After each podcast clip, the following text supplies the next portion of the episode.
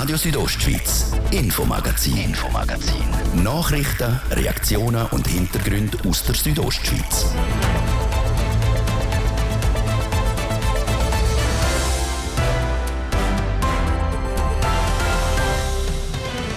Wer gestern am Wallensee entlang Richtung Zürich gefahren ist, hat viel Geduld gebraucht. Wegen Holzfellarbeiten entlang der A3 ist der Verkehr nämlich über den Kerenzerberg umgeleitet worden. Fakt ist einfach, es war sicher mehr Verkehr, gewesen, als wir angenommen haben. Und der Verkehr hat jetzt Konsequenzen. Ab morgen wird er anders umgeleitet. Denn der Fachkräftemangel macht auch vor der Gemeinde keinen Halt. Für viele Gemeinden ist es schwer, das Präsidium oder den Gemeindevorstand zu besetzen. Dem will der Kanton entgegenwirken mit Erklärvideos. In der Zeit, wo doch viele Mobile sitzen, ist das einer der möglichen Wege, um eben das Interesse zu wecken. Wie genau das funktionieren soll, wir haben es beim Verantwortlichen nachgefragt. Und zwei Spiele, zwei Niederlagen. Die Bilanz vom HC Davos von der bisherigen Saison ist nicht gerade rosig. Das sagt auch unser Sportexperte Roman Michel. Ich glaube, es ist so ein bisschen die Cleverness, die dieser Mannschaft noch gefällt hat. Disziplin auch, man hat dumme Strafen kassiert. Dazu kommt, dass ein Spieler jetzt noch provisorisch gesperrt worden ist. Warum und was das für den HCD heisst, wir ordnen es mit unserem Sportexpert ein. Das drei von unseren Themen heute im Infomagazin mit mir, Jasmin Schneider. Schön sind ihr mit uns. Wer gestern von Graubünden in Richtung Zürich gefahren ist, am Wallensee entlang, der hat viel Zeit müssen einberechnen. Zeitweise sind Autofahrerinnen und Autofahrer bis zu drei Stunden im Stau gestanden. Der Grund, auf der A3 zwischen Murg und Wesen müssen die Bäume am Felsabhang gerodet werden. Das Bundesamt für Strassen, kurz ASTRA, hat darum aus Sicherheitsgründen beide Spuren in Fahrtrichtung Zürich temporär gesperrt. Geplant wäre die Sperrung für die nächsten drei Wochen immer vom Montag bis Donnerstag der Tag durch. Der Verkehr hätte dann über den Kirenzer Berg umgeleitet werden sollen. Nach nur einem Tag ist das Astra aber von dem Plan weggekommen. Wie der Jonas Höhn sagt, er ist Informations- und Kommunikationsbeauftragter vor Filiale Winterthur beim Astra. Weil die Situation wesentlich kritischer war, als es im Vorhinein angenommen worden ist. In den Details können wir das noch nicht beurteilen. Fakt ist einfach, es ist sicher mehr Verkehr gewesen, als wir angenommen haben. Was vielleicht auch noch eine Rolle gespielt hat, sind insbesondere auch Lastwagen gewesen, von weit weg wo die Umleitung über den Grenzenberg gewählt haben, wo vielleicht vom San Bernardino hergekommen sind. Das könnte allenfalls auch ein Problem gewesen sein. Allgemein sei das Verkehrsaufkommen über den Kirenzer Berg unterschätzt worden. Schon heute ist darum die A3 entlang am See einspurig wieder befahrbar gewesen. Das sei möglich gewesen, weil heute nur Vorbereitungen für die Holzarbeiten angestanden sind. Und diese Massnahme hat auch seine Wirkung gezeigt man steht wahrscheinlich jetzt weniger im Stau. Es hat sich wahrscheinlich im Verlauf des Tages ein bisschen geändert, aber eine Situation wie gestern hat jetzt bis heute, hat heute bis jetzt zu keinem Zeitpunkt bestanden. Ab morgen Morgen am 8. wird der Verkehr aber wieder umgeleitet, und zwar auf die andere Spur vor A3 durch den Kerenzer Bergtunnel mit Gegenverkehr. Das wiederum ist aber nur durch äh, einen Haufen Massnahmen, die wir auch noch haben müssen möglich. Also zum Beispiel wird es nur 60 Stundenkilometer sein als Maximalgeschwindigkeit. Es wird grossräumige Verkehrshinweise geben, zum Beispiel Wechseltextanzeigen, die Umleitungen empfehlen, schon weit im Vorfeld. Und es wird auch erhöhte Überwachung geben durch Kantonspolizei und andere Blaulichtorganisationen.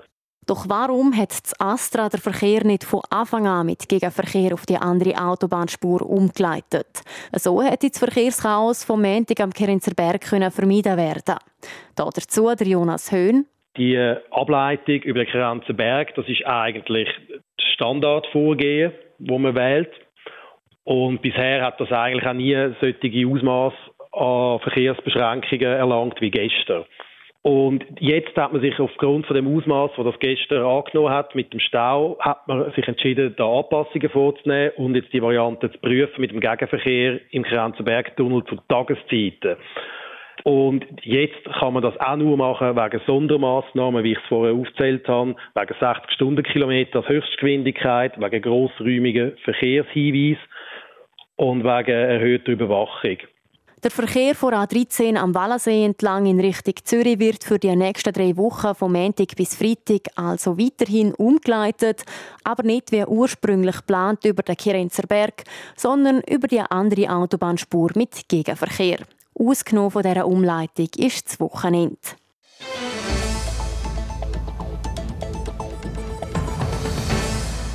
Der Richtplan Energie, der im Kanton Graubünden noch bis Ende Monat in der Vernehmlassung ist, muss Kritik über sich ergehen lassen. Im Juni war es die SVP, die vor allem gegen die Windparkanlagen geschossen hat. Tourismusdestinationen würden mit diesen Windkraftanlagen verschandet, so mal die Partei.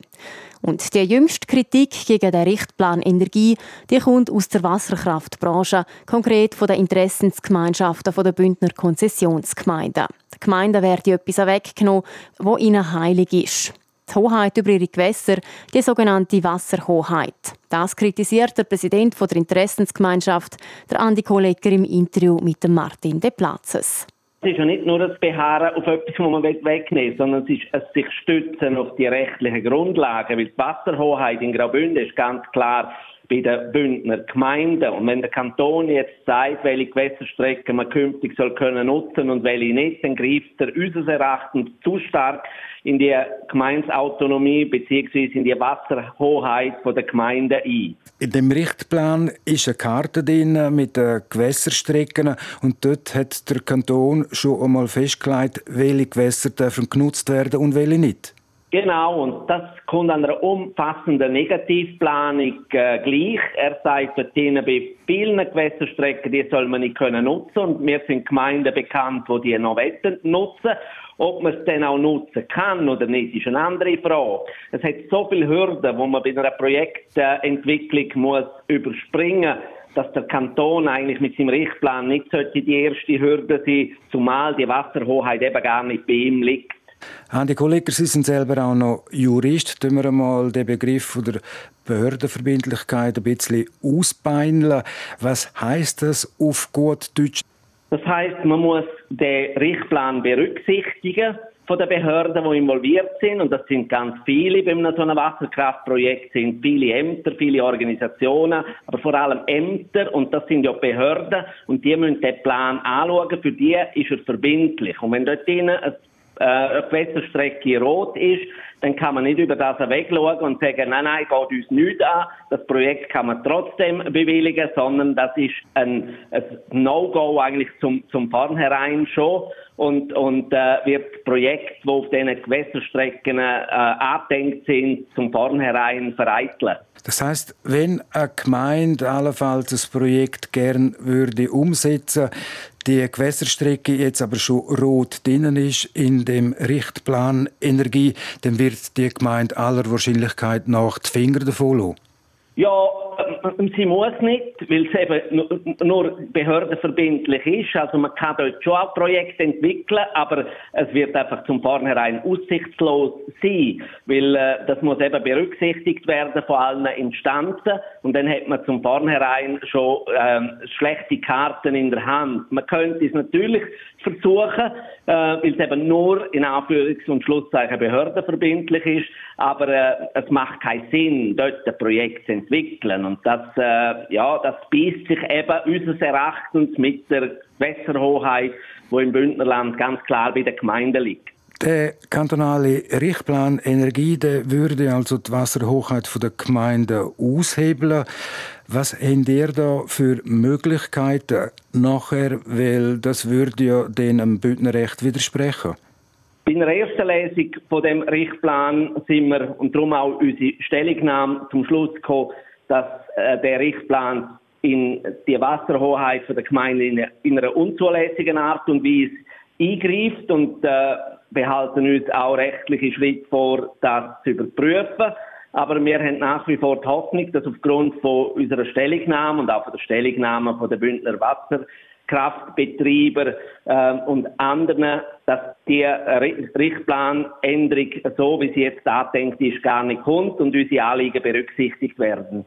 Würde jetzt die Wasserhochheit der Gemeinde ausgehebelt werden. Widerspricht das nicht auch der Wasserkraftstrategie, wo der Große Rat vor rund zwei Jahren verabschiedet hat? Weil dort heisst also Wasserhochheit der Gemeinde heisst auch, Gemeinden sind verpflichtet, Verantwortung für den Erhalt der Branche, also von der Wasserkraftbranche zu übernehmen. Widersprechen ist vielleicht ein, ein grosses Wort, aber ich würde sagen, es beißt sich mit der Wasserkraftstrategie. Die hat natürlich verschiedene Elemente. Aber ein Element ist auch, dass man möglichst äh, viel Gewässer noch können nutzen ähm, und wenn man jetzt so eine umfassende Negativplanung macht, dann ist das äh, sehr eine schlechte Ausgangslage. Und eben zum anderen auch, weil man die Verantwortung bei den Gemeinden sieht und jetzt die eigentlich wegnimmt von ihnen und auf kantonale Ebene verlagert. Und äh, dort sehen wir, dass sich das beißt mit der, mit der Strategie. Das ist so sagt Andi Kohlegger, der Präsident der Interessensgemeinschaft der Bündner Konzessionsgemeinden. Die Vernehmlassungsfrist zum Richtplan Energie läuft noch bis Ende Monat.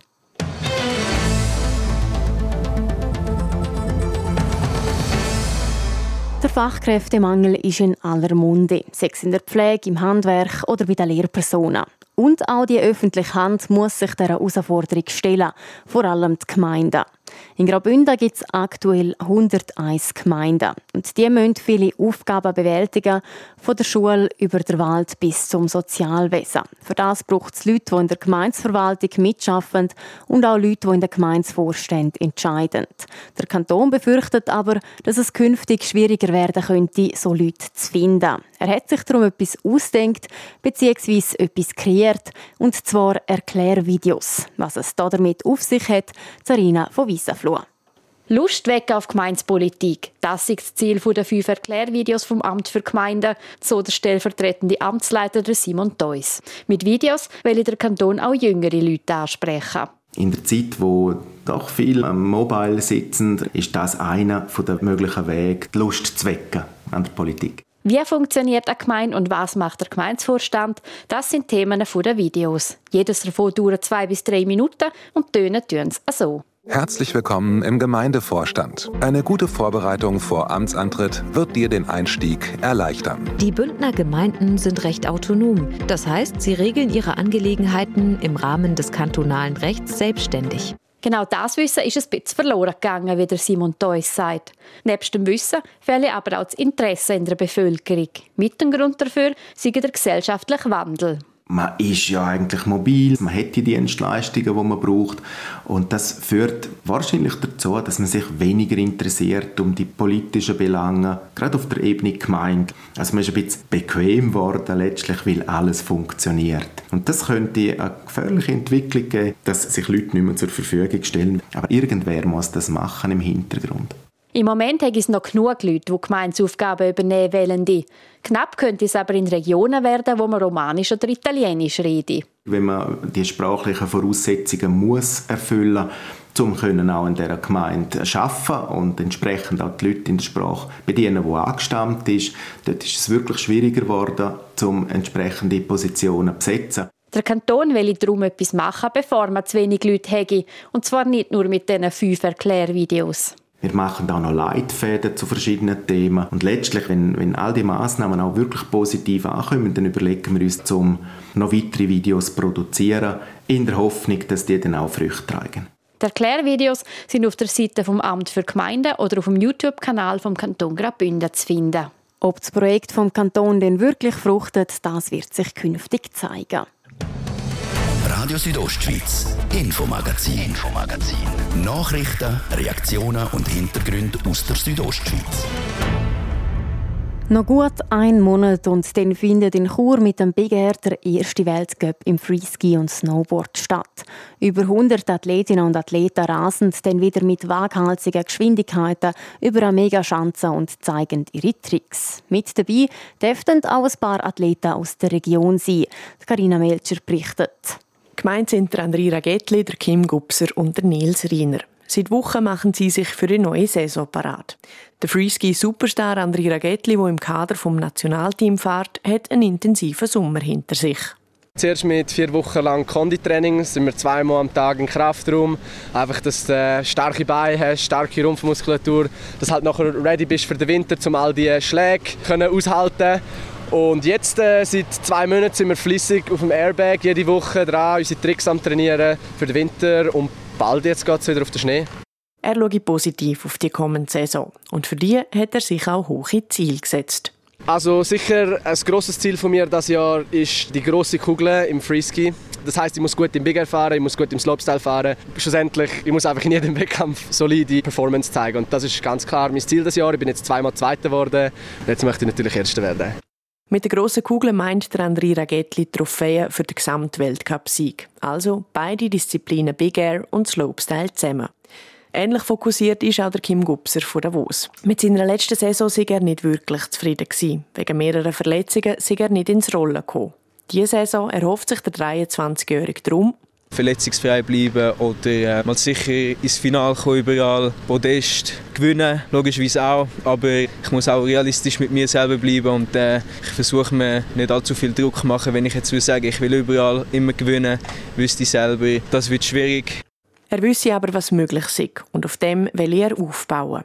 Darum auch eines von seinen Zielen, wieder ins Nationalteam kommen. Das hat er nach der letzten Saison müssen verloren, weil seine Leistung nicht gestimmt hat. Er hätte aber ein gutes Gefühl und glaube, dass es klappt. Mit den zwei Bündner trainiert auch der Nils Riener mit. Der Glauner schaut auch schon zuversichtlich auf die neue Saison. Also ich freue mich aussinnig, vor allem weil ich kann, äh, der Sommer verletzungsfrei meine Vorbereitung machen und ich glaube, das ist sicher sehr viel wert und gibt gutes Selbstvertrauen.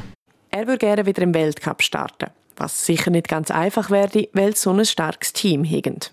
Aber auch wenn der Nils Riener nur im Europacup starten würde, wäre seine Devise klar. Vollgas geben. Und dem werden sich wahrscheinlich auch die anderen zwei anschliessen. Der erste Weltcup-Wettkampf im Freeski ist am 20. und 21. Oktober am Big Air in Chur. Und dann hoffen wir, dass die drei natürlich dann auch am Big Air am Start sein werden. Das ist der Beitrag von Carina Melcher in Zusammenarbeit mit unserer Sportredaktion.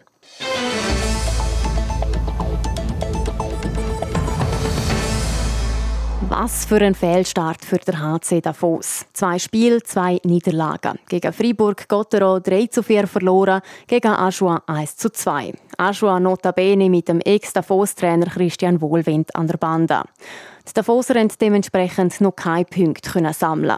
Heute Abend muss der HCD im Emmental gegen Langnau spielen. Wir haben Fragen und Antworten zu diesen zwei Niederlagen und einen Ausblick auf das Spiel heute gegen Langnau. Die Fragen gestellt hat der Martin De Platzes, geantwortet hat der Südostschweiz Sportchef Roman Michel. Roman Michel, Saison hat gerade angefangen, es waren knappe Niederlagen. Die Fosser haben beide Matches mit einem Goal Differenz verloren. Was ist dir, Roman Michel, in diesen zwei Matches der neuen Saison aufgefallen? Hey, absolut die knappen Niederlagen, oder? Äh, sehr ärgerlich, dass man eben in beiden Spielen, dort ist man in Führung gelegen. Man hat gegen Freiburg hat man geführt, man hat gegen Aschua mit 1 zu 0 geführt und hat die Match gleich noch aus der Hand gegeben. Gegen Freiburg sehr, sehr ärgerlich in der Schlussphase eigentlich, wo man innerhalb von einer Minute zwei Gegengol bekommt. Und ich glaube, es ist so die Cleverness, die dieser Mannschaft noch gefällt hat. Disziplin auch, man hat dumme Strafen kassiert und dort dann eben auch Gegengol kassiert. Und ich glaube, das ist etwas, wo man sofort muss abschalten muss, weil sonst verliert man immer wieder so ein Spiel und dann äh, fehlen die Punkte dann eben am Schluss von der, von der Qualifikation. Jetzt ein Aspekt möchte ich rausnehmen. Niederlage vom HCD gegen Aschua. Bitter für Bündner umgekehrt. Der Triumph für Christian Wohlwend. Der Bündner ist letztes Frühling vom HCD entlohnt worden. Eine Genugtuung für den Engadiner Christian Wohlwend? Ja, zugeben will er es wahrscheinlich nicht, oder? Aber natürlich ist das irgendwo durch im Hinterkopf äh, präsent gewesen ihm. Man hat es so ein bisschen gemerkt in den Interviews nach dem Spiel. Ich glaube, das äh, hätte ihm schon gut da den, den alten Kollegen oder dem alten Club eben eins auswischen. Aber ich glaube fest, dass das auch so ein eine Mediengeschichte ist. Oder das Schweizer Eishockey, die, die Landskarte, die ist so klein, man sieht sich immer wieder, man spielt plötzlich gegeneinander, spielt wieder zusammen, nachher wieder gegeneinander. Ähm, so Beispiele gibt es immer wieder. Darum, ich glaube, es ist eine schöne Geschichte für den Christian Wohlwend, aber ein grosses Büro daraus ausmachen, sollen wir nicht und soll vor allem auch der Christian Wohlwend nicht. Heute Abend im Emmental gegen Langnau unbedingt 60 Minuten konstant spielen. Kann mit dem gleichen Personal gerechnet werden wie die letzten zwei Matches oder gibt es Änderungen? Es gibt die ein oder andere Änderung. Ja, was bleibt, ist der Enzo Gorvi, der ist weiter verletzt. Auch der Dominik Kegli dürfte heute Abend gegen Langnau nicht spielen. Und dann haben wir hier noch den Fall von Alexi Peltonen, der heute bekannt äh, worden ist. Alexi Peltonen, der leidet anscheinend an Diabetes, muss darum äh, regelmäßig Insulin spritzen. Und das hat der Verein aber vergessen oder äh, ja, irgendwie unterschlagen, das äh, A anzumelden bei der Swiss Sports Integrity. Das ist die Stiftung, die zuständig ist für, äh, für Dopingbekämpfung in der Schweiz. Und weil das eben nicht nicht angemeldet worden ist, ist der Alexi Pelton jetzt vorläufig gesperrt worden, darf nicht spielen für den HCD, er darf auch nicht trainieren mit dem HCD und der Grund ist, dass Insulin eben auch gebraucht wird zum Anabolika-Einnahme über Duschen. Das ist so ein bisschen der Grund, wieso dass man das eben muss anmelden, wenn man Diabetes hat.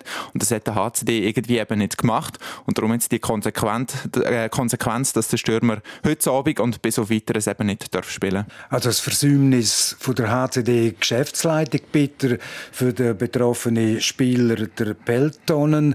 Peinlich. Ja, ich glaube, äh, das trifft es ziemlich gut, oder? Das Wort peinlich. Ähm, auch beim Club äh, sagt man das so, oder? Das ist ganz klar der Fehler vom Club.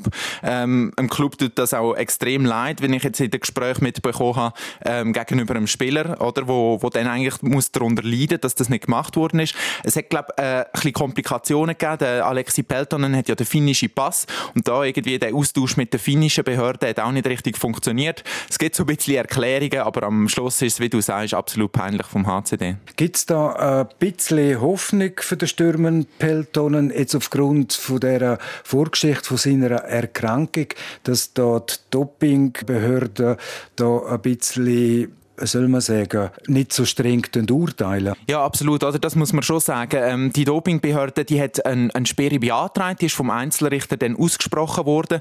Aber das ist ähm, kein Dopingfall. Oder? Es gibt viele Spieler, äh, Eishockey-Spieler auch hier in der Schweiz, die wo, wo an Diabetes äh, leiden, auch andere Sportler, die die Erkrankung haben. Und dann ist es gang und gäbe, dass man eben Insulin spritzen, das auch anmelden und dann ist das eigentlich auch gar kein Problem. Äh, was die Frage ist, oder wie schnell tut jetzt die Swiss Sports Integrity urteilen, weil an dem hängt ab, wie schnell eben der Alexi Peltonen nachher wieder zurück darf aufs Eis kommen. Das wäre natürlich für den Spieler extrem wichtig, wenn das einigermaßen schnell dann vorwärts geht. Roman Michel, vielen Dank einmal mehr für deine Ausführungen, kompetente Ausführungen. Der Böcki-Wurf in Langnau zwischen den SCL Tigers und dem HC Davos heute Abend am Viertel vor 8 Uhr. Der Live-Ticker vom Match gibt es dann vom halb 8 Uhr weg auf südostschweiz.ch. Und das wär's von heute vom Infomagazin vom Dienstag. Falls ihr es nachhören wollt, ihr findet alle Sendungen auf rso.ch sowie auf der gängigen Podcast-Plattformen. Am Mikrofon sagt Tschüss, Jasmin Schneider. Ich danke fürs Zuhören und wünsche weiterhin einen schönen Abend. Radio Südostschweiz, Infomagazin, Infomagazin. Nachrichten, Reaktionen und Hintergründe aus der Südostschweiz.